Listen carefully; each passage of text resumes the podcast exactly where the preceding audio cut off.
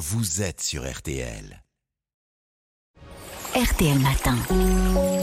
Ça va beaucoup mieux. Avant de choisir euh, notre matelas avec Armel Lévy, euh, Aline Perrodin, vous nous parlez du zinc, un, un micronutriment euh, très utile pour notre organisme. À quoi sert-il exactement? Alors même si notre organisme n'en contient que 2 à 4 grammes, ce métal est indispensable à son bon fonctionnement. Il intervient dans l'activité d'au moins 300 enzymes. Il est impliqué dans la synthèse des protéines. Il est utile à la croissance, à la cicatrisation. Il participe à la bonne santé de la peau, des cheveux et des ongles. En bref, il faut, en- il faut Ouais. en absorber quoi. Ah oui, il Ouais. est nécessaire à la régulation de la glycémie. Il intervient Mm. aussi dans la synthèse des hormones thyroïdiennes et de la testostérone. Il a un effet stimulant sur l'immunité. En plus, c'est un anti-inflammatoire et un antioxydant puissant. Ouais, que de qualité, hein. on peut le trouver dans quel euh, type d'aliment? Alors, il est présent dans de nombreux aliments, mais il est globalement mieux assimilé lorsqu'il provient de sources animales. hein. Les huîtres, les Mm. viandes, les abats, les crustacés en apportent beaucoup, mais on en trouve aussi dans le germe de blé, les fromages, notamment le morbier, les graines de sésame, les pignons de pin, les noix de pécan, les lentilles corail.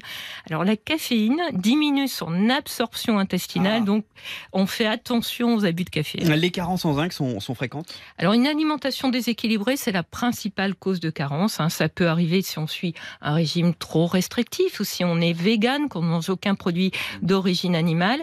On est plus à risque de déficit parce que le zinc des végétaux n'est que partiellement absorbé en raison de la présence d'acide phytique.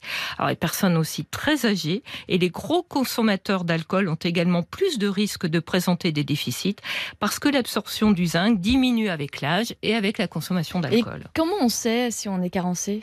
Alors, on peut faire une prise de sang, Ouais. mais le zinc étant présent dans l'ensemble du corps, hein, essentiellement stocké dans les organes, il faut avoir un déficit assez important pour qu'il soit perceptible dans un dosage sanguin. On peut aussi soupçonner un déficit en zinc en cas de perte de cheveux, de cicatrisation plus lente, de sensibilité accrue aux infections, comme le rhume. Si on est carencé, là, on peut se supplémenter. Est- Est-ce que c'est vrai que la prise de zinc aide à, à combattre le rhume? Alors, quand on a un déficit en zinc, le système immunitaire fonctionne moins bien. Et des études ont montré que la prise de zinc sous forme de pastilles pouvait effectivement raccourcir de moitié la durée d'un rhume. Ben. Mais, mais, il y a un mais, il faut le prendre dès l'apparition des symptômes pour que ce soit efficace. Et dès que le rhume est passé, il est conseillé d'arrêter d'en prendre en supplément, car absorber trop de zinc peut avoir des effets indésirables. Rappelons, hein, d'ailleurs, sans avis médical, faut toujours éviter les prises prolongées et répétées de tout complément alimentaire. Et si on n'est pas carencé, se supplémenter, ça ne sert à rien. Merci beaucoup euh, Aline Perrodin, ça va beaucoup mieux dans son corps et dans sa vie.